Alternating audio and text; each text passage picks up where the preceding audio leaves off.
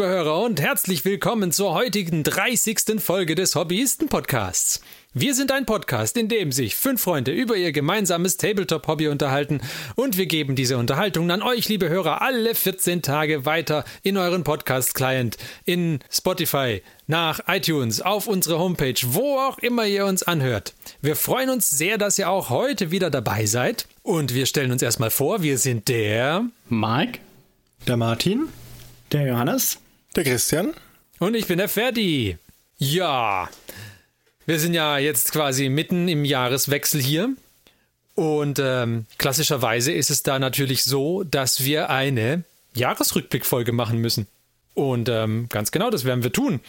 Und zwar haben wir gedacht, dieses Mal machen wir das mal nicht so, dass wir einfach von Januar bis Dezember durchs Jahr rennen und gucken, was ist wann rausgekommen und wie finden wir das, sondern wir werden das etwas auflockern, indem wir uns gegenseitig Fragen zuschmeißen, die beantworten und dann mal gucken, ob wir vielleicht ein bisschen ins Gespräch darüber kommen. Äh, es wird nicht nur um einzelne Releases gehen, sondern auch um unser persönliches Hobby und äh, wenn ihr Lust habt, uns vielleicht irgendwie zu schreiben, was ihr so dieses Jahr gemacht habt, dann äh, tut das doch auf, auf Facebook, auf Instagram, auf Twitter oder wie auch immer. Ähm, hängt vielleicht ein Hashtag Hobbyisten oder Hashtag Hobbyisten 500 vorne dran, dann finden wir das auch. Und äh, ja, wir werden sehr gespannt, was ihr so gemacht habt an Projekten dieses Jahr, was euch gut gefallen hat oder nicht gut gefallen hat und was auch immer für Kommentare ihr uns da lassen Vielleicht, möchtet. Wir, wir könnten auch die, den Fragenkatalog, den wir uns ausgedacht haben, einfach auch noch online stellen zur Folge dazu. Das können wir machen. Und dann genau. könnt ihr mhm. uns da auch die Fragen noch beantworten. Eine hervorragende Idee, Marc. Eine Jahresendumfrage sozusagen. Eine Jahresendumfrage. Wenn ihr möchtet. Nein, jeder, der zuhört, muss diese Fragen der beantworten. Genau, wenn ihr nicht bereit seid, diese Fragen zu beantworten, schaltet jetzt aus. Ich, ich würde auch. Und jetzt sieht man, wie die Hörer so. Ja. Technische Frage: Wenn du sagst, ja. wir werfen uns die Fragen zu, meinst du auch wirklich nur die Fragen? Äh, sondern also keine Würfel, keine Maßbänder, keine Schraubenschlüssel. Nee, nee, nee, okay, nur, nur die Fragen, nur die Fragen, ja. Mhm. Nur zur Sicherheit. Ja, ja. ja. Äh, okay. Ja, genau, dann äh, lasst uns doch mal direkt einsteigen. Wir denken, wir kommen wahrscheinlich wirklich ganz gut ins Gespräch über diese vielen Fragen, die wir uns aufgeschrieben haben. Deswegen gibt es in dieser Folge keinen Hobby, äh, ja doch wahrscheinlich keinen Hobbyfortschritt und auch keine aktuellen Releases. Dafür aber umso mehr Diskussion. Also legen wir direkt los. Und zwar, ich werde die erste Frage stellen und sie einem Hobbyisten zuspielen. Christian, welches deiner Hobbyprojekte, deiner Hobbyprojekte hat dich dieses Jahr besonders begeistert? Begeistert, das war eine Frage, die ich mir sehr gestellt habe und die ich sehr, sehr schwer zu beantworten fand.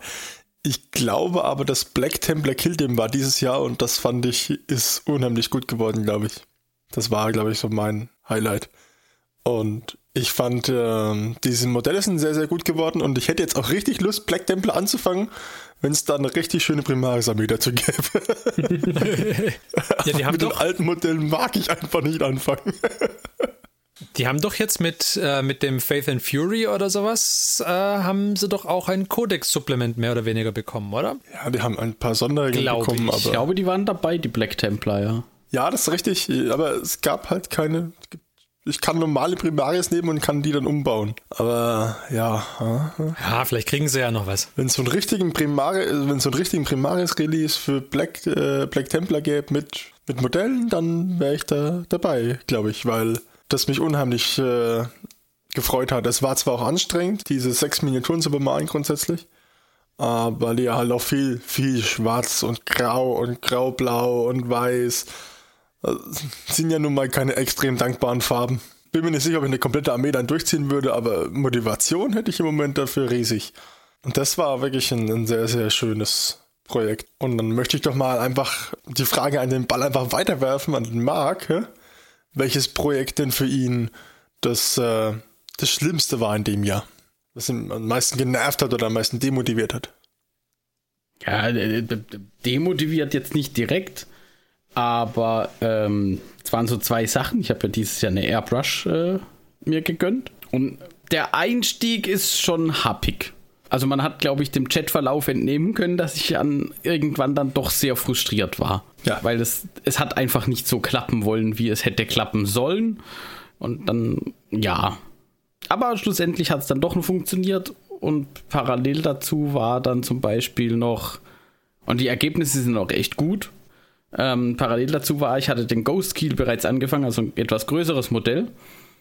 Und das habe ich noch mit Pinsel bemalt, weil ich die Airbrush zu dem Zeitpunkt noch nicht hatte, als ich damit angefangen habe. Mhm. Und alter Verwalter ist das nervig. also alles, das, der ist, ich weiß nicht wie hoch, lass mich lügen, 15 Zentimeter, so um den Dreh rum, ein bisschen mehr vielleicht. Aber halt viel auch so, ich meine, klassische Tau-Suits, ja, also viel Fläche und, ne? Aber das mit Pinsel, uh, nee, es, man denkt immer, naja, große Fläche, ich meine, nimmt man großen Pinsel, tunkt den einmal rein, ne? macht so ein bisschen, also. One thick coat. nein, nein, wir halten uns ja schon an die heiligen Regeln des Danken. So ist es nicht. Aber äh, man macht den Pinsel, macht da schön ein bisschen Farbe drauf, verdünnt es ordentlich, dass es gut aussieht und dann schmiert man halt drüber, weil muss man ja auch nicht so drauf achten, erstmal für, für den erste Coat zumindest. Aber es, ich weiß nicht, vielleicht lag es auch an den Farben, aber nee, nee. Ich war echt happy, als ich dann endlich zu, zu den Kanten-Highlights gekommen bin. Siehst du, müssen mal spielen, dass wir den auch bemalt sehen noch. Ja, ja. Muss, muss unbedingt sein. Jetzt habe ich ja tatsächlich auch mal ein größeres Modell. Und im Gegensatz dazu habe ich den Riptide, den ich mit der Airbrush zumindest schon grundiert habe. Vieles. Mhm. Super entspannt. Also mit der Airbrush halt irgendwie mal eine bis zwei Stunden und whoop, erledigt. Die, die, großen Flächen sind halt durch, ne? Das ist halt echt praktisch. Aber ich kann dir sagen, Marc, du bist nicht allein. Ich habe einen Bekannten aus dem äh, Verein bei uns, der hat mir jetzt am Wochenende seine äh, Evolution mitgegeben, hat gesagt, hier, bei ihm, das Ding verstopft ständig. Er hat keine Ahnung, was das Problem ist. Und ähm, jetzt habe ich es bei mir zu Hause ausprobiert, habe sie angeschlossen, habe eineinhalb Stunden ohne Probleme geerbrascht. Danke für Ahnung. diesen Hinweis für Marc, du bist zu blöde. ich wollte gerade sagen, das waren doch motivierende Worte. er hat nichts von Motivation gesagt. Er hat nur gesagt, Marc ist nicht allein. du bist nicht alleine dumm. ja, ja. Also gleich zwei, zwei Leute jetzt auf einmal demotiviert. Manchmal liegt es halt nicht am Material, weißt du? ich wollte doch nur darauf hinaus, dass es also, ein bisschen Übung braucht, glaube ich. Nein, also ich, ich, war mir auch ziemlich sicher, dass der Fehler halt tatsächlich vor der Airbrush sitzt. ähm, aber bis man das halt so ein bisschen rausgefunden hat und dann ist natürlich auch so, dass die Games Workshop Farben sich dafür einfach nicht so richtig besonders gut eignen, die da rein zu gießen oder anzumischen. Mit diesen blöden Töpfchen, die die da haben. Das, ähm, naja, egal. Ich habe es überstanden. ich werde meine Erfahrungen machen. Ich mache einfach weiter. Irgendwann werde ich es dann schon einigermaßen können. Ob ich so gut werde wie der Christian mit seinen Black Templars, weil da wollte ich auch noch was dazu sagen. Aber dann wurde der Ball schon weitergeworfen. Aber die Black Templars waren auch die, die wir dann auf Facebook mal veröffentlicht hatten, ne? Ja. Da hatten wir auch Bilder zu, ja, genau die sahen auch sehr gut aus. Also die waren für, für so, ach ja, mal so ein bisschen äh, zwischendurch hatte ich mal Bock auf ein kleines Kill-Team. Haben wir mal schnell fertig gemacht. War schon beeindruckend. War, war schon ja, schnell. Schnell grad, in Anführungsstrichen. ja, aber, aber gerade schwarz und grau, so in den Schattierungen sind halt undankbar. Wenn man es nicht monoton schwarz haben will, sondern halt so, wie es in echt nachher aussehen würde, da, das, Wobei ich auf Facebook auch direkt angesprochen wurde, dass die ja Black Templar heißen und nicht Grey Templar. Und ich gesagt habe, ja, aber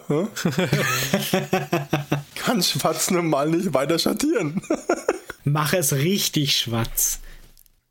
Ja, aber bei der Airbrush-Geschichte tatsächlich äh, braucht schon einiges an Übung. Ja, gut, aber dann äh, es doch gerade weiter.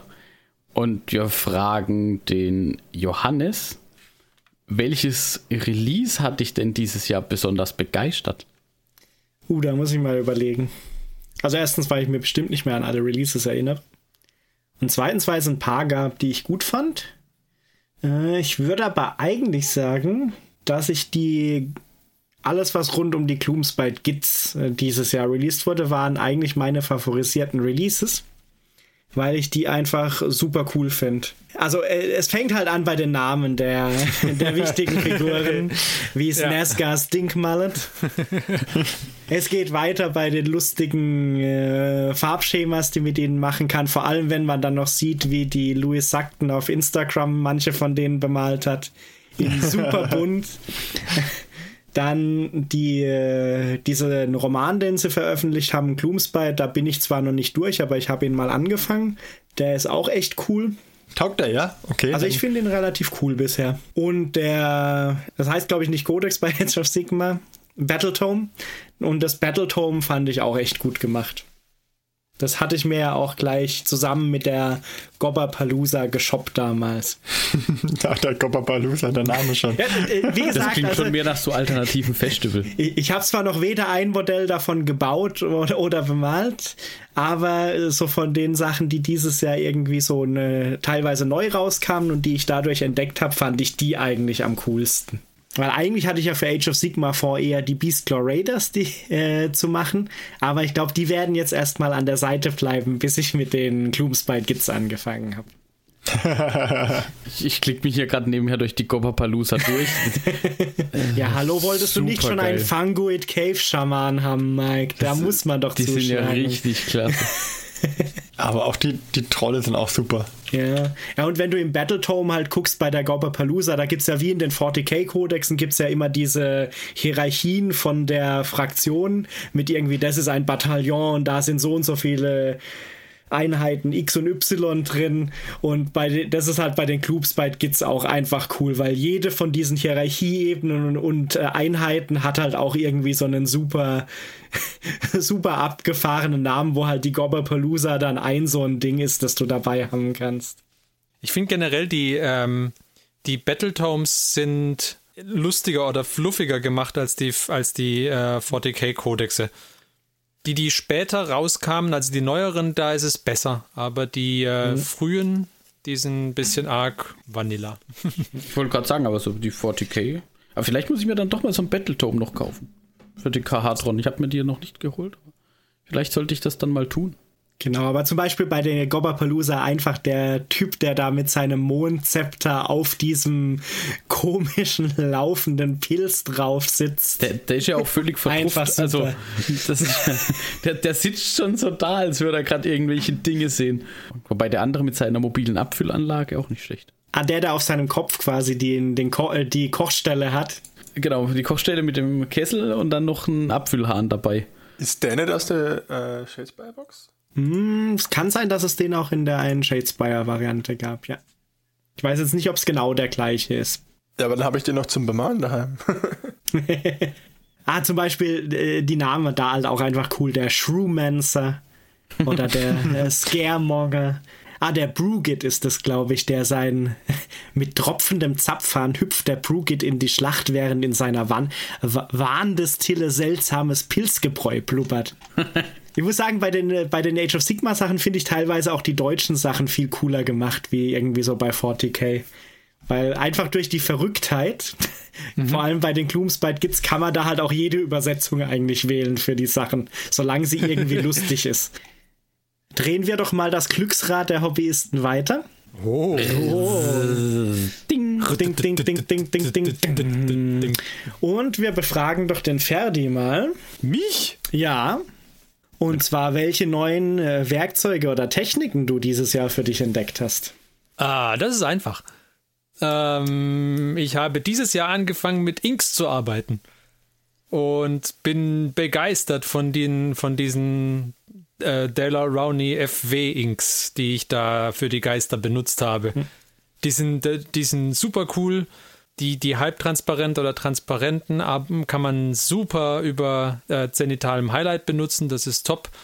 Und die ganzen Inks lassen sich hervorragend airbrushen, da verstopft nichts. Die kann man, ich meine, es sind Inks, also sind super flüssig, das heißt, man muss nichts verdünnen oder sonst irgendwas. Die kann man direkt in die Airbrush reinmachen und loslegen.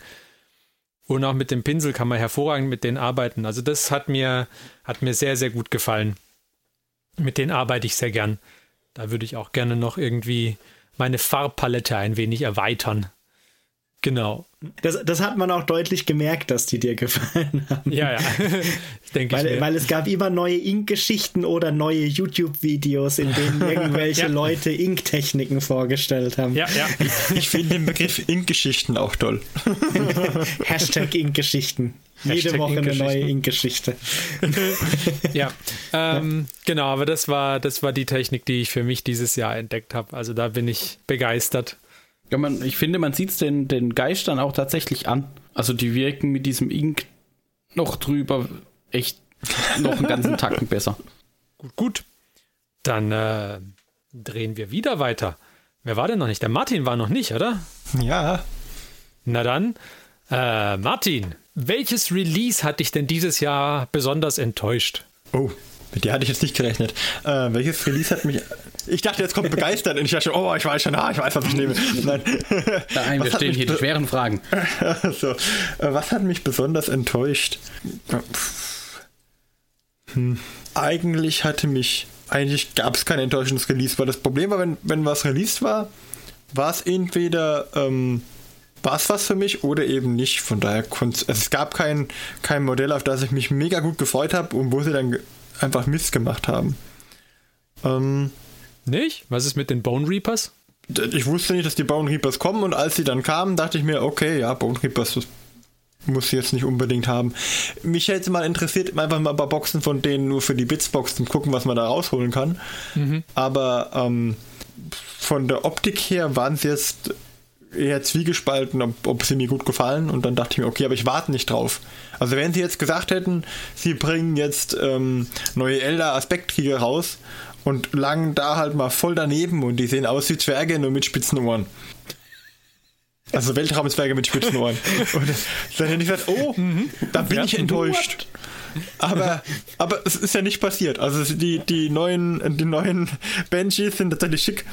Also. Aber, aber das wäre ja auch ein, äh, ein harter Fail gewesen, wenn die Aspektkrieger wie Zwerge ausgesehen hätten. Oder, oder was, lass mich ein bisschen weiterfassen, das Thema, und sagen, was mich enttäuscht ist, dass es die, ähm, dass die Random Series ähm, von den, die Hero Series, Series, die es gibt von, von Space Marines, dass sie die äh, nur in Asien aktuell verkaufen und die halt nur für relativ viel Geld pro Miniatur bei uns zu ha haben ist. Also jetzt zum Beispiel gibt es ja inzwischen immer bei Serie 3 und äh, das läuft so ab, man bekommt praktisch so kleine Beutelchen und kauft zufällig halt irgendeins von den Modellen, das da drin ist. Und äh, Serie 1 waren, glaube ich, Space Marines, Serie 2 waren, glaube ich, Blood Angels, bin mir nicht ganz sicher. Also auch Space Marines. Und Serie 3 ist halt Death Guard. Und ich habe von den Death Guard wirklich jeden Marine Variante, die man dies gibt, habe ich mir einmal geholt, bis auf diese Serie 3.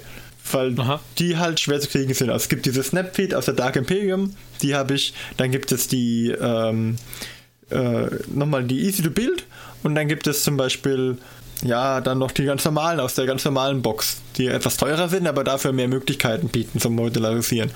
Und äh, ich hätte mir halt die, diese Spezialminiaturen aus der Serie 3 hätte ich gern auch gehabt, aber das war mir dann zu viel Geld. Und ähm, das hat mich, wenn wir ehrlich sind, glaube ich, am ehesten enttäuscht, dass man nicht sagt, okay, ähm, wir bieten es auch in Europa an. Dass man für, keine Ahnung, bisschen Geld, das, das man nicht importieren muss und mit Zoll und allem, sondern dass man es halt einfach einfacher erwerben kann, dass man das gleich hält. Ich finde es immer merkwürdig, wenn eine Firma ein Produkt regional beschränkt. So wie wenn es jetzt irgendwie, Lego macht das ja auch ganz gerne, dass sie einfach einen Teil ihres Produktes ähm, nur, nur in ganz speziellen Regionen anbieten. Wenn es mich doch interessiert, lasst es mich doch kaufen. genau. Ich möchte euch mein Geld geben. Warum hindert ihr mich daran? Ja, das ist äh, ja. ja äh, das, das war das, was mich am meisten enttäuscht hat. Okay. Ja, was nehme ich denn dann? Gibt es Neuzugänge in deinem Pile of Shame, die du ein wenig bereust? Christian. Die ich ein wenig bereue. Hm. Ich weiß nicht. Also ganz aktuell habe ich überlegt, wäre es vielleicht die Modelle der Godsworn Hand. Ich habe die eigentlich mehr so gekauft, weil ich dachte, oh, das Shadespire-Team, das hast du noch nicht. Und ich bin noch nicht ganz überzeugt von dem, wie die halt ausschauen, weil ich ja Modelle gerne, meine Motivation von meinen Modelle zu bemalen, entsteht danach, wie sie mir gefallen. Und ich war bei der Godsworn Hand nie so hundertprozentig überzeugt vom Aussehen her. Das heißt, wir haben jetzt hier quasi zwei in eins. Ein Release, was dir nicht gefällt und ein Pile of Shame Misspick. ist ja unglaublich. weil möglicherweise habe ich da, war da einfach die Augen zu groß, denke ich. Und habe, wo ich dann einfach hier gesehen habe, hier, da ist noch ein Team und da ist noch ein Team und das könntest du, das Team hast du noch nicht. Ja, das ist dann auch so ein bisschen der Sammelaspekt, oder? Man will dann schon die ganzen Teams haben, wahrscheinlich. Irgendwie schon, wobei ich echt auf einige Teams wirklich bisher verzichtet habe. Also was mir nicht ins Haus kommt, ist, sind Okay. diese Fire Slayer Teams aus der ersten Shadespire-Version. Die finde ich einfach gruselig. Hm? Hatten wir diese Godsworn Hand eigentlich nicht mal besprochen und der Martin hat gesagt, das einzig Coole ist der Hund? Oder war das ein anderes, Nee, anderes von Hund- diesen Shadespire Das kann ich mir nicht vorstellen. Was ich jetzt, ich, ich habe es mir gerade mal aufgemacht, ich finde die Waffen cool, die die haben. Also die Axt und dieses große Schwert, das Zweihänderschwert, das da getragen wird, das könnte ich mir auch super als Cornbit vorstellen. Aber so reißen die einen jetzt nicht vom Hocker ein. Aber der Vollständigkeit halber. Also gilt da der Pokémon-Aspekt, you gotta catch them all. Ja, ja, ich denke auch. Die Frage ist, was müssten sie ändern, damit sie dir gefallen würden? Was könnte man ändern, damit sie denn für dich perfekt wären, Christian? Ich weiß nicht, wenn sie ein bisschen mehr noch mit Chaosrüstungen oder so versehen wären. Etwas weniger, ich weiß, es sind Barbaren, aber etwas weniger Haut, wenn sie zeigen würden. Einfach noch mehr Rüstung, vielleicht noch ein bisschen mehr hinzufügen würden. Dann müsste ich weniger Haut bemalen, das würde mich mehr motivieren. genau, aber sonst nicht. Ich wüsste jetzt, das Anhieb könnte ich jetzt auch nicht den Finger drauflegen. Ich finde halt die anderen Teams einfach vom Style her ein bisschen schöner. Mal ich mal ja gerade die, die Nine Eyes an, die sind meiner Meinung nach vom Style her einfach eine Ecke hübscher. Und eine Ecke diverser. Also da gibt's einen Horror, da gibt's Zangors, hm? da gibt's einen Zauberer mit drin. Hm? Und das sind halt Barbaren. Hm? Wenn du sagst Barbar A, Barbar B, Barbar C. Hm? Gut, es ist ein Hund dabei, der oder Bestie, sagen wir mal, der die ganze Menge auflockert. Der ist doch das Highlight. Ja, aber im Großen und Ganzen ist es das Barbaren-Team, ja. Mal mal gucken. hm? Ich habe ja auch schon ein Barbaren-Team. In der ersten Grundbox waren ja schon Barbaren dabei. Ich glaube, wenn sie den einen Kopf austauschen, der mit dem komischen Hörnerhelm und dieser unglaublich hochgesteckten Frisur, dann ist schon viel gewonnen. Muss ich sehen. Jetzt habe ich es ja auf jeden Fall. Das ist so der, wo ich sage, äh, ob das richtig war. Hm? Hier, cool. Ich habe hier einen gesehen, der macht das als äh, Slanish-Team und hat die voll verslanischt. Das kommt. Was ja kein Problem gewesen sein dürfte, wenn sie sowieso so viel Haut zeigen. Der hat die Mütze der Pandora geöffnet. Der hat nur die Köpfe geändert und hat äh, der Hauptfigur eine Stadtarte gegeben anstelle von Stab. Soll ich sie dir mitbringen, damit du sie etwas veränderst? Ne? Also wenn ich jetzt, also wenn du willst, mach ich sie dir zum Slanish-Team. Das war's aber auch. Also ich meine, ähm, Aber du meinst nicht den Nick Baton, die Nick Baton Slanish-Variante, ne? Ist das die? Ich habe nicht ich habe nur gesehen. Ich habe nur kurz geguckt, es gibt vom Nick Baton Doch, ein. doch, es ist die von Nick Baton. Doch, ist die von Nick Baton. Richtig, ja. Auf Twitter. Das genau das habe ich gerade gesehen. Sehr pink natürlich, aber als Slanesh, ne? Ja. Ah, und er hat diesen hochgesteckten Frisurhelm ausgetauscht. Genau. Was ich gesagt habe, du musst diesen, den, wenn du austauschst, den macht schon viel her. Und er hat dann diesen typischen Spartanerhelm genommen, den, der bei Slanish oft vorkommt. Das ist auch genau der Helm. Der hat praktisch die drei Bits. Der Helm, das Schild, das der Mann mit dem Speer trägt und die Stand, Standarte nicht, aber das sind Bits aus dem, von dem alten Wurmhelden. Oder nee, tatsächlich, das Schild ist kein Wurmheld-Bit. Das, das war noch so ausgeschnitten, hatte das noch.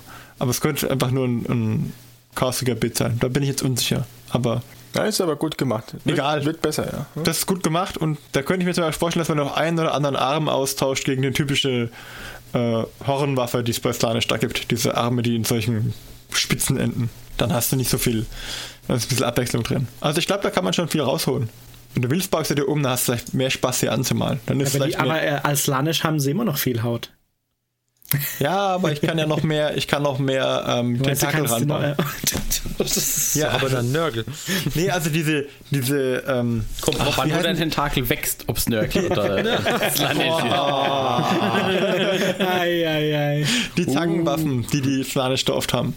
Die haben ja oft so, so, so Scheren, Krabbenscheren oder auch so. Ja, ich muss mal gucken. Ich habe ja noch Auswüchse, Hornauswüchse. Slane Spitz. Ja, ich, ich auch. Also, wenn du. Wie gesagt, es ist ein- Also vielleicht, vielleicht Turnaround. Nächstes Jahr wird es dann das Topmodell des Jahres sein, wer weiß.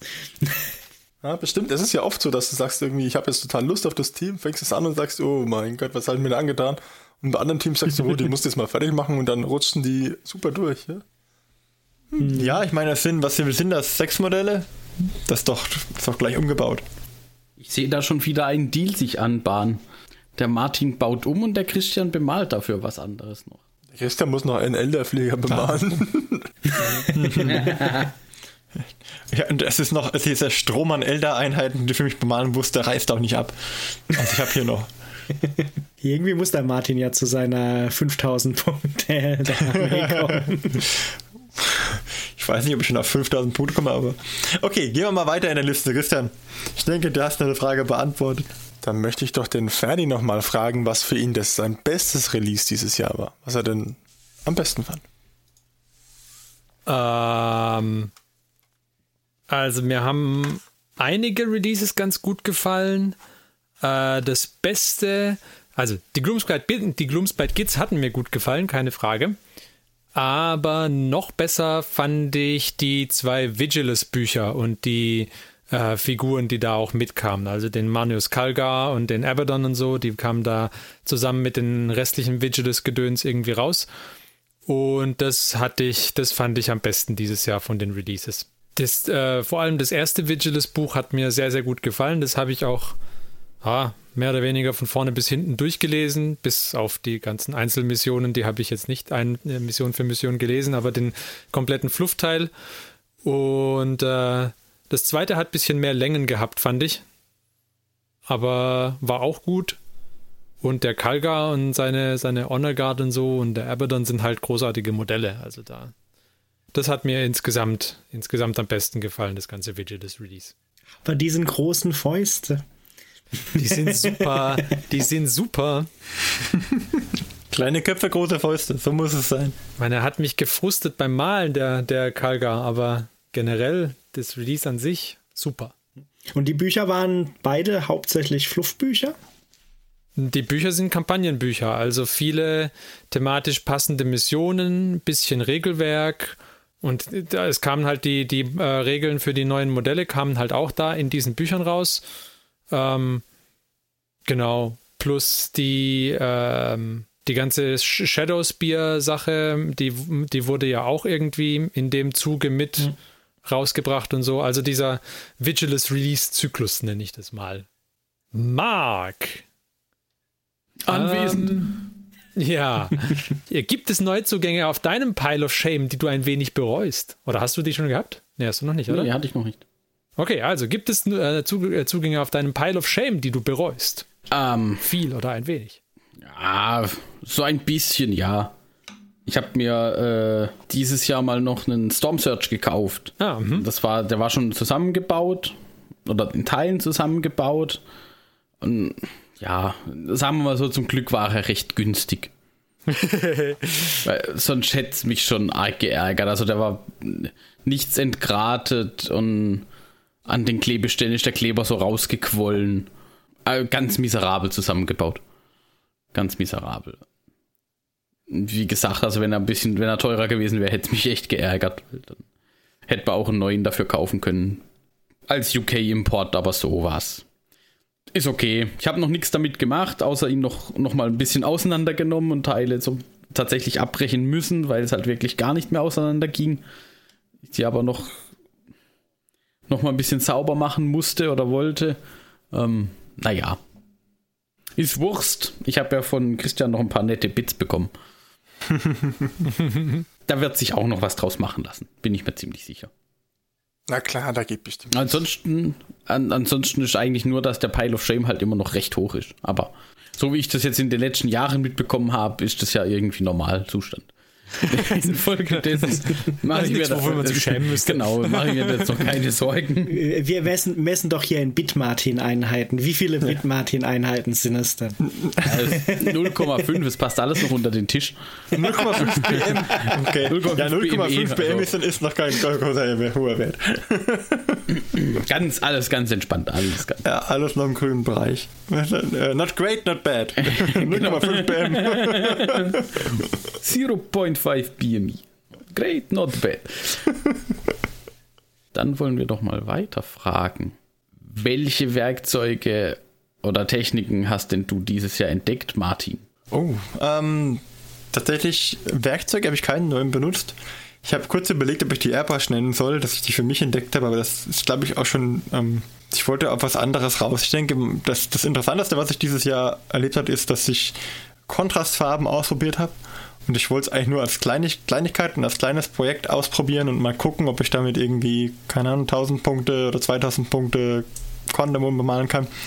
Und ich war super gut überrascht, wie gut diese Farben auf Metallfarben funktionieren. Also, ich habe vorher noch nie mit Metallfarbe grundiert und, und Metallfarben nur sehr äußerst spärlich und nicht so wirklich gerne eingesetzt, weil mir es immer nicht so gut gefallen hat. Ich habe dann lieber, wenn Gold gebraucht wurde, habe ich halt braun gemalt und dann mit Gelb drüber oder wenn Silber gebraucht wird, dann vielleicht irgendwie einfach nur grau mit einem weißen Akzent und habe viel lieber so gemalt als mit den Metallfarben.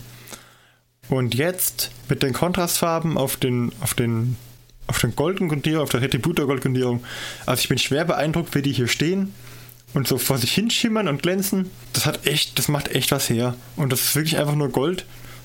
Dann, dann, dann schwarz äh, waschen, praktisch mit dem Kontrast Basilicanum, so gräulich, nicht ganz das Schwarz, aber und dann einfach ein Blood Angels Kontrastfarbe drüber. Gut, die waren, die sind teuer, aber und ich war am Anfang sehr skeptisch, weil ich glaube, dass sie halt auch nur einen sehr begrenzten Einsatzzweck haben. Aber dafür, für die Techniken, die man, die man vorgestellt hat, also gerade das für die Dämonen anmalen, finde ich, sind die phänomenal. Ähm, für den Zweck ähm, sind sie gut. Ob ich sie jetzt bei einer anderen Armee nochmal so exzessiv einsetzen würde, weiß ich nicht. Vielleicht male ich dir noch die Nörgeldämonen dann mit grünen Kontrastfarben und mache dann vorher eine Knochenfarbengrundierung drunter. Ähm, aber jetzt zum Beispiel für die Jeans-Dealer, die Eldar oder die Space Marines würde ich sie, glaube ich, nicht einsetzen. Das ist was, wo ich sagen kann, okay, in der Armee, da möchte ich einfach nur Durchsatz generieren. Aber das hat mich am meisten beeindruckt, muss ich sagen. Und begeistert, dass das so gut funktioniert hat. Ja, tatsächlich. Ich habe auch mit Kontrastfarben mal ein bisschen rumgespielt. Ähm, bei den Tyranniden. Mhm. Da funktioniert es auch echt gut.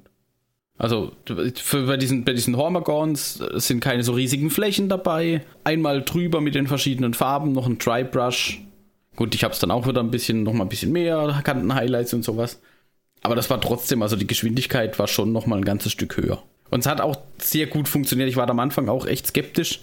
Ich dachte, hm, kann das so funktionieren, dass es da. Hm. Aber das, die sehen halt tatsächlich, also zumindest in meinem Fall, so gut aus, als hätte ich mich da noch mal ein paar Stunden länger mit normalen Farben hingesetzt.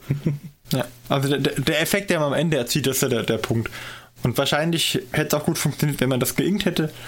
Aber es hat out of the box, so wie ich die Anleitung ähm, probiert hatte, hat es funktioniert und das hat, war echt äh, motivierend.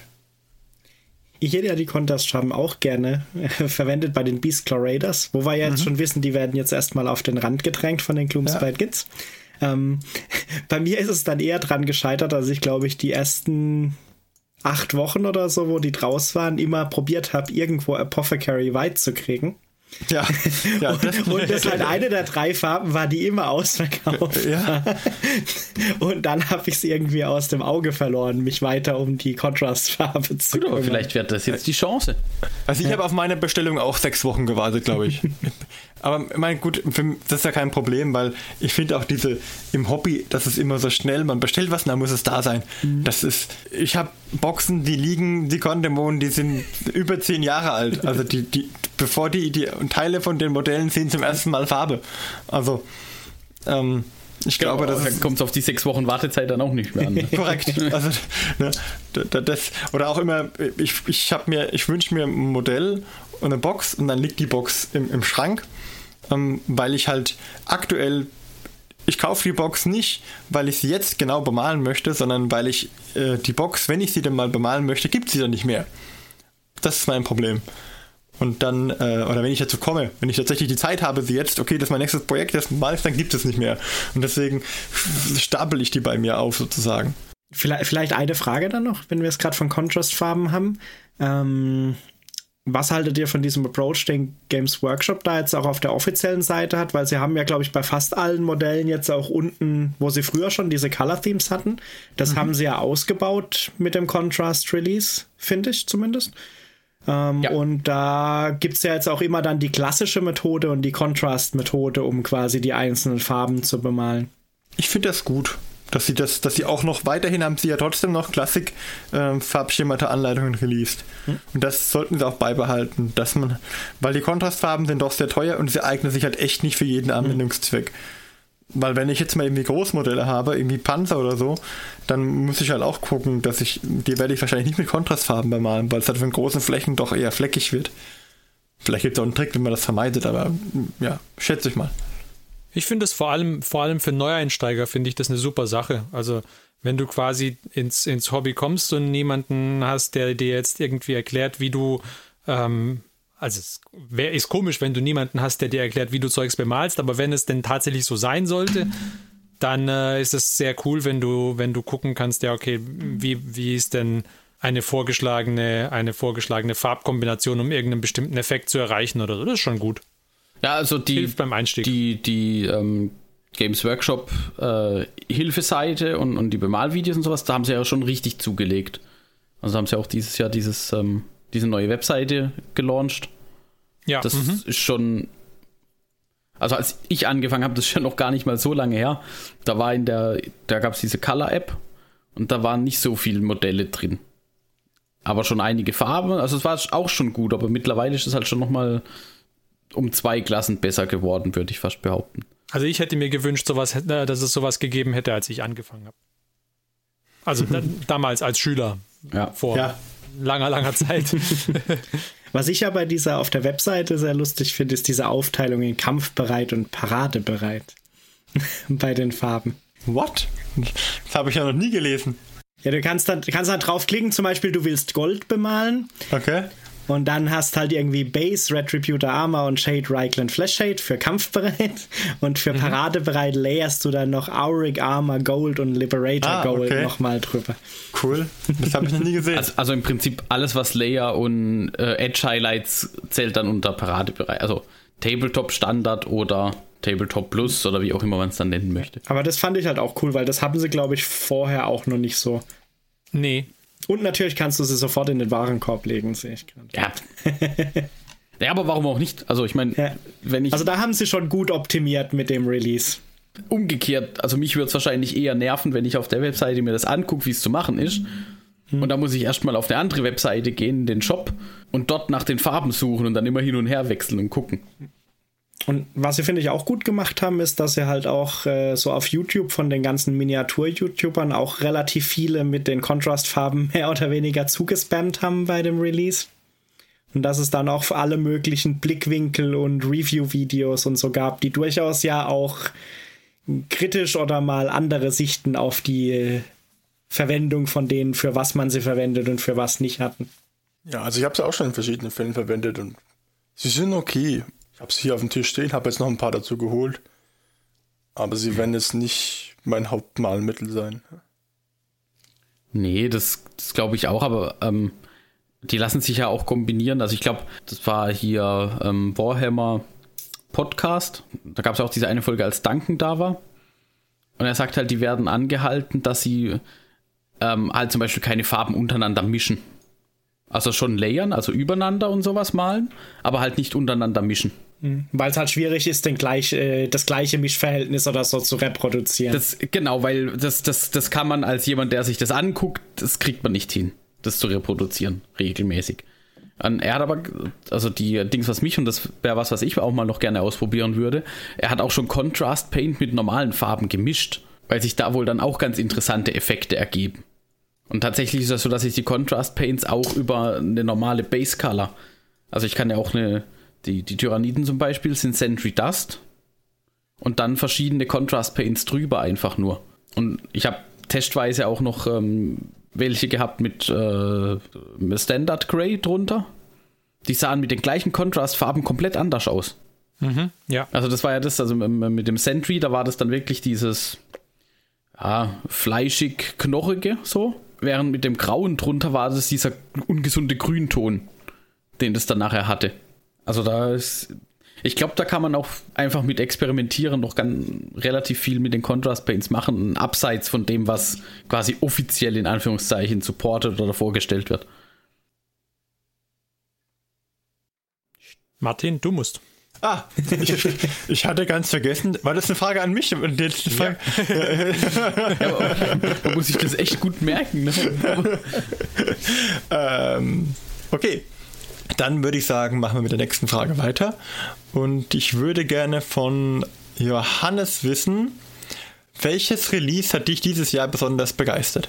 Uh, jetzt muss ich ja nochmal überlegen. Hatten wir das bei dir schon? Wir hatten das bei mir schon. Aber wir können gerne oh, nochmal. Ich habe genug. Nee, warte, nein, nein, nein, nein, nein, dann machen wir was anderes. äh, ich muss, wir hätten es aufschreiben sollen. Äh, gut, äh, wir, wir, sind halt so gut vorbereitet wie immer. Aber beim nächsten äh, Jahresrückblick wird's. Okay. Lernen. Gut. Ähm, ach, dann mache ich doch einfach die Frage, die mir am besten gefällt. Gibt es Neuzugänge in deinem Pile of Shame, die du ein wenig bereust? ähm, nichts, auf keinen Fall. Nein, das stimmt nicht ganz. Ähm, ich habe ja relativ viel 3D-Druckt dieses Jahr. Und am Anfang, die hatten wir ja auch in der 3D-Druckfolge und so in den Shownotes, habe ich ja ganz viele solche größere Modelle und Figuren gedruckt, wo ich dann vorhatte, die auch zu bemalen. Und die sind aber immer noch so auf dem bemalen Pile of Shame mit ein bisschen Grundierung teilweise übrig geblieben. also die sind noch nicht so weit vorgewandert. Deswegen, die sind vielleicht so ein bisschen der, der Zugang, den ich jetzt nicht, äh, nicht so direkt geplant hatte, weil die haben sich ja eher daraus entwickelt, dass ich dann fürs 3D-Drucken halt erstmal Modelle gesucht habe, um irgendwie Details zu gucken, wie, de, wie viel Details man da rauskriegt. Aber jetzt nicht unbedingt die Modelle, die mich jetzt dann total begeistert haben, die muss ich jetzt unbedingt bemalt haben. Und deswegen weiß ich aktuell auch noch nicht, wie lange die zum Beispiel noch ähm, auf dem Pile of Shame dann bleiben werden. Hoffentlich nicht zehn Jahre wie die Condemon, wer weiß. ähm, aber. Die müssen reifen. Ja, die, die müssen, müssen, einfach reifen. reifen. Ähm, ja. Aber mach nicht den gleichen Fehler wie ich, wenn du sie neu grundierst. Staub sie vorher ab.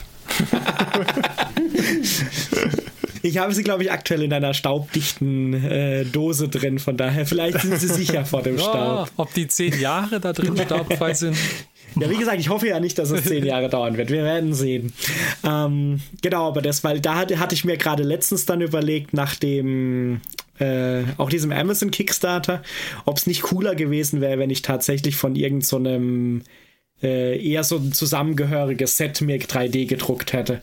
Also ähnlich wie jetzt die Amazonen, die ich angefangen habe zu drucken, dass ich mir so im Style von so einer Warband oder so vielleicht dann auch mal sagen kann, okay, jetzt bemale ich irgendwie mal diese fünf Zwerge oder so und hab dann zwar jetzt nichts, was direkt in einem Spiel ist, aber vielleicht für so ein kleines Diorama oder so vielleicht mal als Anfang. Deswegen von daher vielleicht war die Wahl zwar cool zum Ausprobieren, aber jetzt jetzt eher so nicht kaufen und auf den Pile of Shame, sondern drucken und auf den Pile of Shame legen.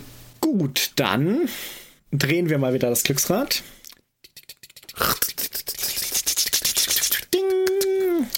Und fragen doch mal den Ferdinand, welches Projekt eines anderen Hobbyisten ihm dieses Jahr besonders gut gefallen hat.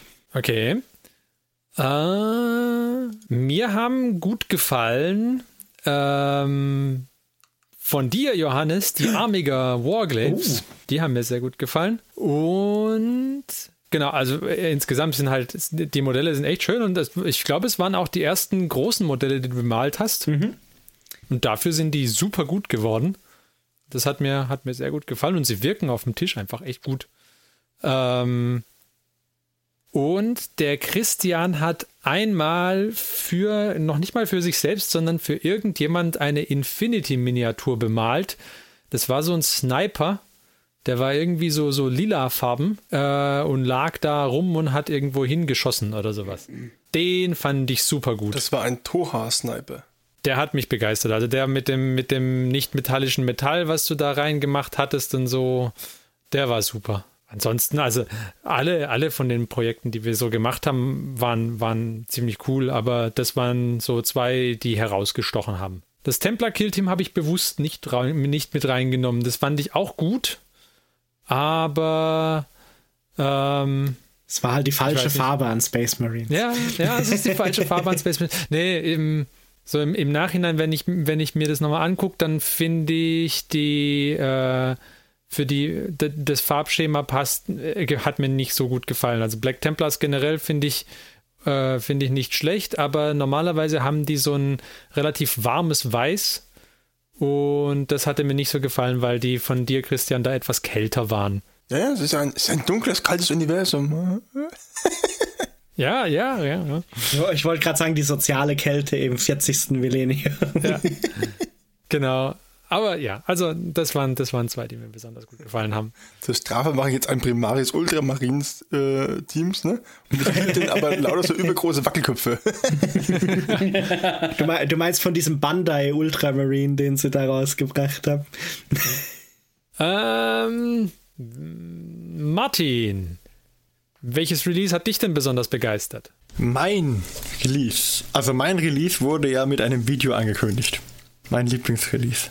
Und das war wieder eines dieser typischen Videos, das mich so in seiner Überdrehtheit an der Grenze zum Fremdschämen ist. Aber ähm, auf seine eigene Art und Weise fantastisch. Und zwar war es die Ankündigung des äh, Chaos Knights. Das, äh, in BT Duncan erzählt, es gäbe da irgendwie einen neuen Knight und dann der, der Desecrator, yeah, he desecrates Chaos Shrines. he throws them over, stomps them. Der Bausatz an sich fand ich super. Ich, äh, hat mich ein bisschen gereut, dass ich vorher schon ähm, den normalen äh, Knight mir geholt hatte, damit ich ihn als Chaos Knight umbauen kann. Aber mein Gott, äh, vielleicht nehme ich den einfach für Admächtern. Aber ähm, ich auf jeden Fall hoffe ich, wenn wir die Folge releasen, ist ja Weihnachten schon rum. Vielleicht habe ich dann einen erhalten, man weiß es nicht. ähm, aber äh, wenn nicht, dann werde ich mir den wahrscheinlich irgendwie im neuen Jahr noch äh, schon noch auf über kurz oder lang zulegen, weil den finde ich schon sehr stark und äh, ja, der macht das Umbauen dann nochmal leichter, weil er halt von der Basis her zum Chaos Knight wesentlich näher dran ist. Wenn ich den jetzt vernörgeln möchte, dann kriegt er halt einen anderen Kopf oder und kriegt noch ein paar, paar Bits mit dran. Und er hat Aber- halt schon die coolen Kniegelenke.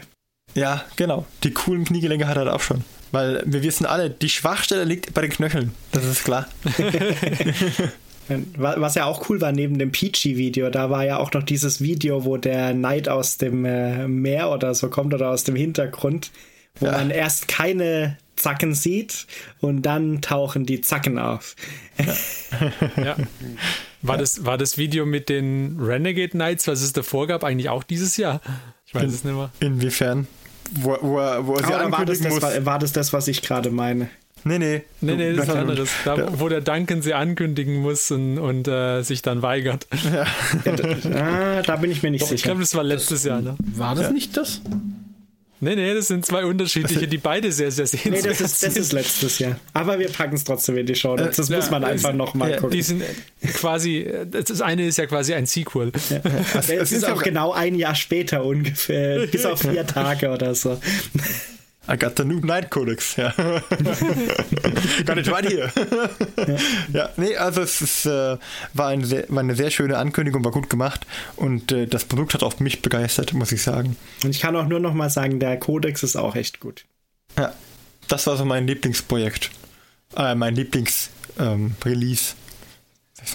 Was ich noch nicht einschätzen kann, ist, ob das noch getoppt werden kann, aber ich glaube nicht, vom Team Guacamole. Dem Gator, dem Gator Creator Blood Bowl, Blood Bowl Team. Was? es, gab, äh, es gab ja jetzt kurz zum Ende des Jahres noch das Release von dem Blood Bowl Team der Seraphon, der Echsenmenschen. Ja. Und das trägt den wundervollen Namen Guacamole Gator Creator oder Gators Creator. Ich weiß nicht. Ja. Guacamole Greater Gators. ja, genau. Ach, das, war, das waren die auch mit diesen coolen ähm, äh, Dings, mit diesen coolen auch äh, gelben Maskenhüten oder wie auch immer. Ja, ja. Also, also richtig cool gemacht. Ah, und der Lizard, der den, äh, der den äh, Football einsaugt mit der Ja, Zunge. genau. also die sind, die sind, sind schick. Ähm, ich glaube nicht, dass sie den, den Knight, den Chaos Knight vom Thron stoßen, aber das wäre dann so mit eins der, eins der cooleren Releases gewesen. Ich spiele noch kein Blood Bowl, aber ich habe inzwischen, glaube ich, jetzt schon vier Blood Bowl Teams von denen, die mir einfach, wo mir die Releases gut gefallen haben. Und äh, ja, ich bin gespannt. Ähm, ansonsten würde ich sagen, stelle ich nochmal eine Frage. Marc, welches Projekt eines anderen Hobbyisten hat dir dieses Jahr besonders gut gefallen? Äh, ja, also ich muss auch Johannes Adeptus Mechanicus äh, nennen. Uh, Ähm, ich habe ja gegen, gegen sie gespielt. Auch. Und die waren schon echt schick bemalt. Also dafür, dass das ja quasi zu dem Zeitpunkt so die ersten Miniaturen waren, und da ja die, die Erfahrung auch noch nicht so groß war, die sind schon, sehen schon echt gut aus. Ja. Ich habe ähm, von bei Christian war ich begeistert von den ähm, äh, wie heißen die Joan of Arc Ja, die kleinen 15 mm. diese, diese 15 Millimeter, diese Bauern und also selbst auch nur diese einfachen Bauern und, und Dings, die sehen halt echt immer super aus. Und dafür, dass das wirklich nur diese sehr kleinen Figuren sind, ist hervorragend. Dankeschön. Ne? Ähm, Es gab ja schon eine größere. ja, gut, ich meine, es gibt natürlich auch noch die ganz großen, so wie wir es gesehen haben. Dieser äh, der Drache oder was war das? ja. Das war schon ein krasser Sprung von, vom Bauer auf Drache. Aber Und da ist halt auch ein, ein Drache, ist auch immer ein Drache, ne? Das soll ja auch so sein. Ähm, ich fand bei, bei Martin war es zum Beispiel dann die äh, Death Guard und da hauptsächlich die, die Base-Gestaltung, also mit diesen Maden und diesen äh, Schleimblasen, Tümpel-Dingern und dem Schilf aus den guten Wattestäbchen. Ja, also die danke nochmal für die Wattestäbchen. Die gute Watte, guten Ja, da, Wattestäbchen. da, da gab es ja die kurze Krise. Äh, Ich weiß, haben wir im Podcast darüber gesprochen? Bin mir nicht sicher. Weiß nicht, Du, du meinst die kurze Krise, dass es keine Plastikwattestäbchen mehr gibt. Äh, Das ging an mir vorbei, dass man aus Umweltschutzgründen, was sehr sinnvoll ist, also nur mal das kurz festzuhalten, dass man keine Wattestäbchen mehr mit Plastikstäben produziert, sondern halt äh, tatsächlich einfach Pappestäbe nimmt. Aber halt für meinen Modellbauansatz waren halt diese Wattestäbchen irgendwie zwingend notwendig.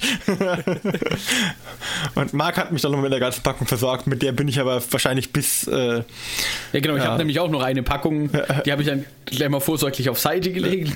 Ah, braucht man auch mal noch. für die nächsten 20.000 20.000 Punkte Deathcard habe ich vorgesorgt. Das wäre das wär mal eine eine interessante Statistik, wie viele der noch am Schluss so gehorteten Plastikwattestäbchen wurden von Hobbyisten für die Base-Gestaltung gekauft. Ja, das ist, das ist so, wie wenn man bei McDonalds die Kaffeestäbchen holt, äh, die Balzerholzstäbchen, die Kaffeeumrührer, um daraus Modellbau zu machen. wenn die jetzt umstellen täten auf Plastik, dann wäre das total furchtbar für alle, die das Balzerholz, die Balzerholzstäbchen brauchen. Ich, ich habe ja auch gehört, dass, in, äh, dass andere Leute einfach in Baumärkte gehen und sich Farbrührstäbchen mitnehmen, ohne jemals was zu kaufen. Genau, und bei Ferdi waren es ähm, sowohl die Ultramarines, Ja, ich mag halt einfach dieses satte Blau, die sind schon sehr schick, und aber auch die, ähm, na, sag es mir, die äh, Nighthorns. Eben wie gesagt mit den Inks. Das war schon sehr cool. Und mit dem, dem, dem Rost, deren rostige Ketten und Waffen und weiß der Geier, das war schon. ja, die haben auch sehr viel Spaß gemacht. Und Ultramarines habe ich dieses Jahr eigentlich gar nicht mal so viele bemalt. Ja, war nicht der Kalgar? Ja, ja, der Kalgar. Dings. Oh ja. Weil gegen den. Also, ich habe ich hab, ich hab ja gegen dich gespielt. Ja. Ähm, Wenn ich nochmal dran komme, dann halt sage ich noch was zum Kalgar. ja, ich ich glaube, ich gebe dann auch dann nachher noch an den Fertig zurück. Ja, war's. Ich habe hab ich zu jedem was Positives gesagt, oder? Nicht, dass sich hier jetzt jemand gemobbt fühlt. nein, nein. Ähm, ja, und weil der Ferdi schon so ein bisschen angeteasert hat, stelle ich doch einfach mal die Frage. Ferdi, welches Projekt hat dich denn eher gefrustet? Der Kalgar. Ah, Shocking Oh. Revelation. Der, also, Schoko. der- Ich habe ja, ich hab ja vorher gesagt, das Release hat mir so gut gefallen und das stimmt auch. Aber bei der Figur habe ich mich übernommen, weil ich wollte den deutlich besser oder detailverliebter bemalen, als ich das bei meinen anderen Figuren normalerweise getan habe. Und das ist mir nicht so, oder das ist mir da, wo ich es gemacht habe, schon einigermaßen geglückt, aber ich habe es halt einfach nicht durchgezogen gekriegt durch die ganze Figur.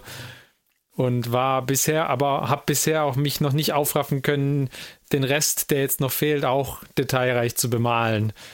Ähm, ja, das hat mich gefrustet. Der, das hat auch lange gedauert und ach ja, hat nicht so funktioniert. Dann, genau, seinen, seinen blöden Umhang da, der, der sieht ja super aus und alles, aber den habe ich nicht anständig bemalt bekommen, so wie ich das wollte. Dann musste ich ihn entfärben und nochmal von vorne anfangen mit dem Ding und ja, da, das hat mich schon genervt. Genau. Das war dann ja auch der Anstoß, warum ich dann irgendwann, glaube ich, ein, ich, ich glaube, den, den Kalgar habe ich angemalt und dann musste ich irgendwas anderes machen als Space Marines und habe dann deswegen die Geister angefangen. So dürfte das gewesen sein. Das war, glaube ich, der, der Katalysator dafür. Aber wie gesagt, also auf dem, auf dem Tisch sah er hervorragend aus. Ja, der, ja das Ich Modell an sich macht halt schon ordentlich was her. Also, ja. Und äh, noch ein anderes Projekt ähm, von diesen Necrons, die ich mir da, wo ich mir da die eine Box gekauft habe, ähm, die sehen zwar auch ganz schick aus, aber sie machen auch nicht so viel Spaß, wie ich gedacht hatte beim Bemalen. Also da, ja. Die Nikons.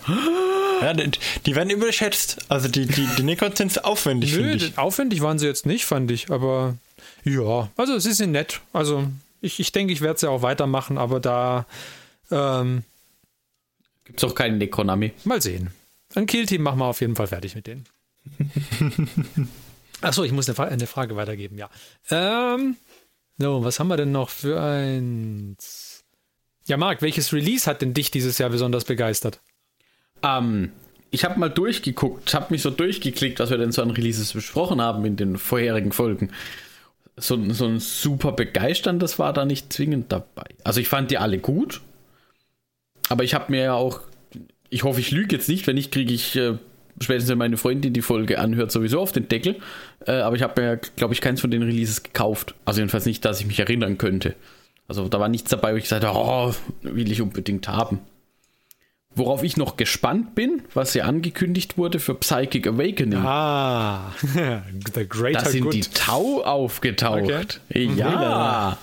Ja. Vielleicht kommt es aber auch erst nächstes Jahr. Ich weiß nicht, wie da der Zeitplan ist. Vermutlich eher nächstes Jahr, weil jetzt ja gerade noch die Tyranniden und ähm, Dings dran sind, Blood Angels. Also ich bin mal gespannt, wie sich das entwickelt. Ähm, aber auch so im, im, im Allgemeinen, weil es ja ähm, für mich deutet es so ein bisschen darauf hin, was Games Workshop da macht. Das geht so ein bisschen in Richtung, was es bei, bei Computerspielen schon gibt. Dass sie halt nicht immer ein neues Spiel rausbringen, sondern das halt so seasonmäßig immer wieder halt neuen Content bringen ja, und das nochmal erweitern und dann halt hier nochmal so eine große Narrative äh, Campaign, wie jetzt eben mit Psychic Awakening und äh, Vigilus zum Beispiel, um das einfach so voranzubringen. Also so, dass man halt irgendwie, ja, als Warhammer-Spieler hat man halt das Gefühl, oh, es gibt immer wieder was Neues. Und solange sie es halt auch schaffen, alle Fraktionen einzubinden, das ist dann halt die Frage. Also als nebenbei Necron-Fan, die sind bisher nicht so gut weggekommen. Vielleicht kriegen die auch mal noch was ab. Ja, also ich finde die Idee dahinter halt gut. Dass man da irgendwie immer wieder was Neues macht. Ob das jetzt natürlich meinem Geldbeutel, Schrägstrich meinem Pile of Shame dann so gut tut. Wieder was anderes. Und ob man das schafft, irgendwie jemals dann aktuell zu bleiben oder auf eine Aktualität zu kommen, sei mal dahingestellt. Aber ähm, ja, es zeigt halt, dass das System, also dass, dass sie halt versuchen mit aller Macht das System am Leben auch zu erhalten. Was jetzt nicht negativ gemeint ist, also das ist ja jetzt nicht irgendwie, dass sie dann noch die letzten Zuckungen mitnehmen von diesem Ding, sondern halt, ja, sie sagen, ja, wir haben, wir haben da eine gute Basis und darauf möchten wir aber auch äh, tatsächlich weitermachen. Und jetzt hier nicht, wir stellen jetzt erstmal die Arbeit ein und, und, und arbeiten unter Hochdruck irgendwie an ähm, Edition 9 zum Beispiel sondern dieser, dieser kontinuierliche Stream von neuen Releases und genau. Und dann, Christian, was waren denn für dich die äh, ähm, Projekte, die dich bei den anderen Hobbyisten begeistert haben? Die dein Auge erfreut haben? Ja, da gab es ja nicht so viel, ne? also, Ja, eigentlich war da nichts bei. nein, nein. Ähm, ich fand's cool, dass der Mathe mit den Kontrastfarben so gut mit den Corner-Typen vorankam. Und äh, dass es da relativ zügig vorwärts ging. Äh, fand die Geister vom Ferdi in seiner Farbkombination sehr besonders, sehr, sehr schön. Äh. Fand es auch schön, dass äh, der Mark hier große Fortschritte gemacht hat mit der Airbrush bei den Tau. Das hat man schon gesehen. Das wurde immer besser. Und das gefällt mir inzwischen auch schon ganz gut. Das waren so für mich so grob mal die Highlights. Ansonsten würde ich, hätte ich noch eine Frage an den Martin. Hm? Ja. Was war denn dein bestes Bit dieses Jahr? Uh, eine super Frage. Gab es irgendein Bit, das hervorgestochen ist, wo du gesagt hast, hier, das ist genau das, hm? das ist super, hm? Oh. Das Bit des Jahres wird gekürt. Hm? ja, warte, warte, warte, Die warte. Hörer warte, können warte, sich warte, jetzt so einen, warte, warte. einen Bitmartin vorstellen. Der Kopf fängt an zu rauchen, während die Bits durchrattern. Tippe auf die Zunge, der den, die den Football fängt. Nee, nee, nee. Das ist tatsächlich schwierig, weil es gibt Bits, die gefallen mir von der Form her und es gibt Bits, die gefallen von der Funktionalität her, wo man sie überall einsetzen kann, weil man sie faktisch überall einsetzen kann. Dann möchte ich die Frage formulieren, was war das Bit, ähm, welches dich von der Funktionalität am besten überzeugt hast, wo du sagst, das darf in keinem guten Bitsammlung, äh, keiner guten Bitsammlung darf das fehlen. Also mein absolutes Lieblingsbit, das ist aber nicht, hat nichts mit 2019 zu tun, ist immer noch von den von den äh, Dark Eldar, diese ähm, Wishes heißen die inzwischen, die hießen früher Hagashin. ähm, die, Äh, ähm, wie- wieso war es mir klar, dass die Hagashin-Box wieder ins Spiel Ja. kommt? mit dem Netz, da gibt es ja den Typen, der das Netz hält. Das Netz ist einfach phänomenal. Aber ähm, Also, Also das ist glaub- der zeitlose Pick für bestes Ze Bit. äh, Zeit, zeitloser Pick. Ansonsten, das ist ja echt schwer. Ich, ich schwanke so, ich, ich dachte mir, äh, vom äh, beim, beim Zehnstreitwagen gab es äh, eine Hand, die äh, so eine Kugel hält, die, die, die eine Flamme hat, also so einen Flammenfeuerball in der Hand hält. Da schwebt so ein Feuerball in der Hand. Und äh, den fand ich sehr stark. Ansonsten gibt es, glaube ich, kein Lieblingsbit. Es gibt so viele coole Bits, die man, die so phänomenal sind. Äh, wüsste ich jetzt gar nicht, was, was da mein Lieblingsbit wäre. Es kommt auch immer auf den Einsatzzweck an. Also wir haben zum Beispiel haben wir die Waffen der Chaoskrieger. Die Chaoskrieger, äh, da gab es Chaos Ritter ähm, aus Plastik, also nicht die aktuellen, die jetzt neu rauskommen, sondern die eine Edition davor, auch noch Plastik, aber noch nicht diese Zinn. Nicht eins, noch eins zurück waren es die Zinn, die sechste Edition, und zwischendrin gab es dann nochmal eine Variante. Ähm, und die hatten zwei äh, Rüstungs-, äh, Ausrüstungsvarianten und das eine waren irgendwie Handwaffen und das andere waren Speere oder Lanzen, sage ich jetzt mal.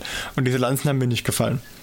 Und äh, ja, ich habe sie jetzt bei den Zerfleischern angebaut, da muss man ein bisschen wegschnippeln, aber ähm, da gefallen sie mir ganz gut wieder. Das, da finde ich sie stark. Warum auch immer. Da funktionieren sie gut. Das ist so ein typisches Beispiel. Ansonsten habe ich, glaube ich, sonst kein Lieblingsbit. Vielleicht den, den, der Slanish Champion auf dem Wurm, der hat einen super tollen Helm. Diesen Spartaner-Helm. Den hatte ich vorhin schon mal erwähnt. Den als Bit, der ist auch nicht schlecht, aber ist ein bisschen schwer ranzukommen. Aber ich hatte, äh, aber es kommt immer auf die Situation, was ich gerade bauen will. Je nachdem, was man bauen will, je nachdem habe ich ein Lieblingsbit. Wenn ich jetzt Comberserker bauen will, finde ich manche Bits mit Kettenschwertern sehr cool. Also die, die Kettenschwerter der Raptoren, der Chaos Space Marine Raptoren, ähm, die sind bestimmt cool dafür. Nee, ich habe jetzt gar kein, kein Lieblingsbit. Nee, muss ich, muss ich passen. Muss ich tatsächlich, hast mich mit, den, mit der Frage wirklich äh, In die geschlagen. Enge getrieben. Ja, ja. Ich könnte nämlich nicht Dann mach entscheiden. doch einen Befreiungsschlag und stell die letzte Frage des Abends. Okay. Wer war denn am wenigsten dran? War das der Johannes? Johannes, was war dein bester Spielmoment? Da muss ich kurz überlegen. Ich schwanke zwischen zwei Momenten. Vielleicht können wir eine Umfrage machen. Ja. also, Lass- Moment, lass Moment vergleichen. 1. Der Knight hat noch eine Wunde. Links und rechts von ihm stehen zwei Death Guard Marines. Schafft er es, sich in die Luft zu sprengen und sie mit in den Tod zu reißen oder nicht? Spoiler Alert, ich glaube, er hat es geschafft. ich Ja, ja, er hat, die ganze Einheit ausgelöscht. Oder im Spiel gegen die Tau, als die Castellan Robots am Anfang auf das richtige Protokoll switchen und ich zum ersten Mal 36 Attacken in, einem, in einem Run mache. Geh weg. Äh, ich glaube aber, ich nehme den sprengenden Knight, weil das einfach super war. Ich glaube, es ist Ich glaube, eindeutig. ich, glaube, ich habe nämlich auch das Stratagem eingesetzt, damit ich auf jeden Fall mich mit höherer Wahrscheinlichkeit sprengen kann. Und es ging, ging unentschieden aus, wenn ich richtig Ja. war. Oder, oder hattest du knapp gewonnen? Ich weiß Nein, nein, nicht mehr. es war unentschieden, weil wir beide keine Züge mehr übrig hatten, um näher an das Ziel zu kommen. Ja, das, das war, äh, glaube ich, mein Favorite-Moment, das mit dem in die Luft sprengen. Weil das Stratagem fand ich die ganze Zeit schon cool. Und dann konnte ich es tatsächlich auch gleich einsetzen. Sehr schön. Okay. Ich denke, dann äh, beendet das doch unseren diesjährigen Jahresrückblick.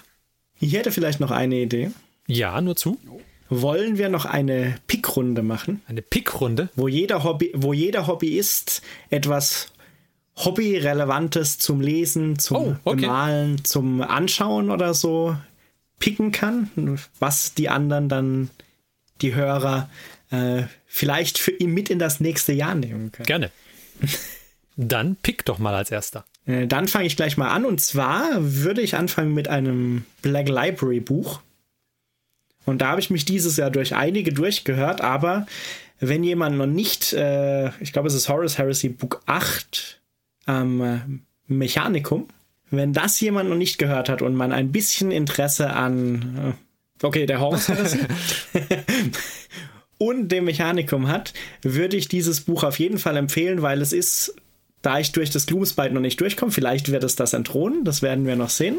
Aber es ist bisher das Buch, das mich am meisten so gefesselt und am Weiterhören also- und Lesen gehalten hat. Deswegen, wer das noch nicht gelesen hat und an dem Thema prinzipiell interessiert ist, dieses Buch wäre mein Pick. Ferdi, mach du doch weiter. Ah, ich denke, ich bleibe auch bei den Büchern. Äh, und zwar würde ich da als mein Pick nehmen ähm, von, ich glaube, Gav Thorpe war es, den Pfad der Eldar, speziell den Pfad des Kriegers. Den habe ich letztens gelesen, der hat mir sehr gut gefallen. Das wäre mein Pick. Und das, es, wär, es wäre gut gewesen, ich hätte es gelesen, bevor wir die Eldar Fluff-Folge gemacht haben. Vielleicht müssen wir da nochmal nachfassen. Ich, ich, ich hatte da schon angefangen. Ich bin noch Ja, nicht durch. aber dann, dann wäre doch das ganze tolle Halbwissen, Richtig. mit dem wir sonst immer glänzen, zunichte Richtig, da hast du natürlich recht. Hast du, denn da, hast du da Müll erzählt in der Folge? Äh, nee, nicht Müll, aber wir hätten, ich hätte, also es war nicht, es war ein bisschen Halbwissen, wie immer halt. Ja, wie immer, ja. Ja. Es gibt dann einfach eine Folge Eldar Redux, Ferdi Ja. Now Knows Fest. Okay, Marc, mach du doch weiter. Ähm, hm. Ähm, ähm, ähm, ähm. Vielleicht anderthalb Picks. Oh, ob das nicht gegen die Regeln verstößt. Ich weiß es nicht, aber ich probiere es mal, vielleicht komme ich damit durch. Airbrush ist nicht so schwierig, wie man denkt. Also man kann eine Airbrush ruhig mal ausprobieren. Man braucht halt das Kleingeld dafür. Ne? Deswegen habe ich gedacht, hm, kann ich das jetzt so guten Gewissens empfehlen. Ähm, deswegen mein anderer halber Pick probiert zumindest Kontrastfarben aus. Also da ein, zwei Töpfe kosten nicht die Welt. Und einfach mal zum, zum Ausprobieren rum experimentieren. Genau, ähm, Christian. Also wenn ich was empfehlen müsste, würde ich sagen, als Buch, äh, wenn man etwas mehr Zeit hat, dann äh, sollte man sich entweder Hell's Reach durchlesen oder das Hörbuch hören. Das Hörbuch kann ich auch nur empfehlen, das war sehr, sehr gut. Oder aber, wenn man nicht viel Zeit hat, dann würde ich empfehlen, sich den, äh, die Astartes ähm, Zusammenschnitte zumindest äh, auf YouTube anzusehen. Wobei der Astartes-Kanal, glaube ich, gerade im Moment äh, geschlossen ist, weil er gehackt ist. Aber wenn er dann. ja, dann. aber wenn er dann wieder offen ist oder ihr könnt diese Videos irgendwo sehen, schaut euch diese. Im Moment existieren vier Astartes-Videos und die sind zusammen auch nicht länger als 10 Minuten alle zusammen. Dann kann man die sich kurz ansehen. Das, das macht richtig, richtig Lust auf mehr. Meine Empfehlung. Dann bleibt nur noch einer übrig, oder? Ja, nur noch einer ist da. Und äh, mein Lieblingshörbuch, ähm, Hell's Reach, hat er gestern schon genannt und direkt darauf gefolgt, kam eigentlich, was mich verwundert hat, was ich eigentlich nur so ähm, gehört habe, weil ich es halt, äh, was mir irgendwie vorgeschlagen wurde, Celestine, The Living Saint. Den fand ich richtig gut. Äh, also das, das Hörbuch. Ich war selber überrascht, weil es halt äh, die Story von Celestine ein bisschen so erzählt, weniger wo Celestine herkommt, sondern mehr ähm, dieses, sie kommt aufs, aufs Schlachtfeld, aber sie ist praktisch, sie stirbt ganz oft. Ich wusste das nicht, ich kannte den Hintergrund von Celestine nicht und äh, sie stirbt in der Schlacht, aber kommt trotzdem immer wieder. Und äh, scheint halt in, in Zeiten höchster Not, kommt sie halt, dann tritt sie in Erscheinung. Und der Weg, wie sie da hinkommt, also ohne das jetzt spoilern zu wollen, ähm, der wird in, dem, in diesem Hörbuch beschrieben. Und eben auch, also es sind praktisch immer zwei Handlungsstränge, die sich dann zum Schluss vereinen. Ähm, also halt eine Situation der Not und auf der anderen Seite ist der, der Weg von Celestine dorthin aufgezeichnet. Und das fand ich ein, ein phänomenales Buch. Vielleicht auch deswegen, weil ich keine Ahnung von Celestine hatte. Aber ähm, hat mir sehr gut gefallen. Und wenn ich noch eine Empfehlung geben müsste ähm, oder dürfte, was man als Modell bemalen kann oder sollte, dann würde ich sagen, bemalt einen Jeans-Dealer. also nicht, nicht weil ähm, das, Mo das Modell jetzt irgendwie so herausragend wäre, aber es hat was in seiner Einfachheit und in seiner klaren, abgetrennten, die einzelnen, die einzelnen Gruppierungen von, von Materialien zum Beispiel sind, sind sehr scharf und gut abgetrennt und das lässt sich, dadurch, dass es sehr viel äh, ausmodelliert ist, also wenige gerade Flächen hat, wo man einfach nichts hat, ähm, bei, zumindest bei den Infanteriemodellen, ist es super dankbar für jede Form von Technik, ob sei das jetzt Bürsten, Waschen oder wenn ihr mit Kontrastfarben malt, ist völlig egal. Ähm, das war für mich eine Miniatur, die ich mit viel Spaß bemalt habe. Und vielleicht geht es euch ja auch so. Also ich habe zum Beispiel bei Skaven und Goblins immer so ein klein bisschen Schwierigkeiten, weil dann weiß man, okay, ist das jetzt schon Fell oder ist es noch Mantel? Ist da jetzt die Waffe schon oder ist das noch Hand oder das ist meistens ein bisschen schwammiger das Ganze. Und äh, da sind sie, sind die Jeans-Dealer gefühlt für mich waren sie sehr, sehr klar definiert, was was ist. Und das war, das war angenehm zu malen. Cool. Dann sind wir durch, oder? Ja. ja. Das war dann ein weiteres das, Jahr Hobbyisten. Das war ein weiteres Jahr Hobbyisten, genau. ähm, schön, dass ihr dabei wart wieder. Wir hoffen, ihr hattet schöne Feiertage und genießt den Ausklang des Jahres. Und also, falls ihr diese Folge natürlich tatsächlich zum Jahreswechsel anhört. Und ganz entsprechend wünschen wir euch auch einen sehr guten Start ins nächste Jahr. Und sagen Tschüss und alles Gute. Wir hören uns in 14 Tagen wieder, wenn ihr möchtet. Ja, wir waren der Mike, der Martin, der Johannes und der Christian und ich, der Ferdi. Macht's gut, bis zum nächsten Mal. Tschüss. Schönen Brot. Tschüss. Tschüss. Tschüss. Diese Folge des Hobbyisten Podcasts ist geschützt unter einer Creative Commons Attribution Share Alike 4.0 International Lizenz.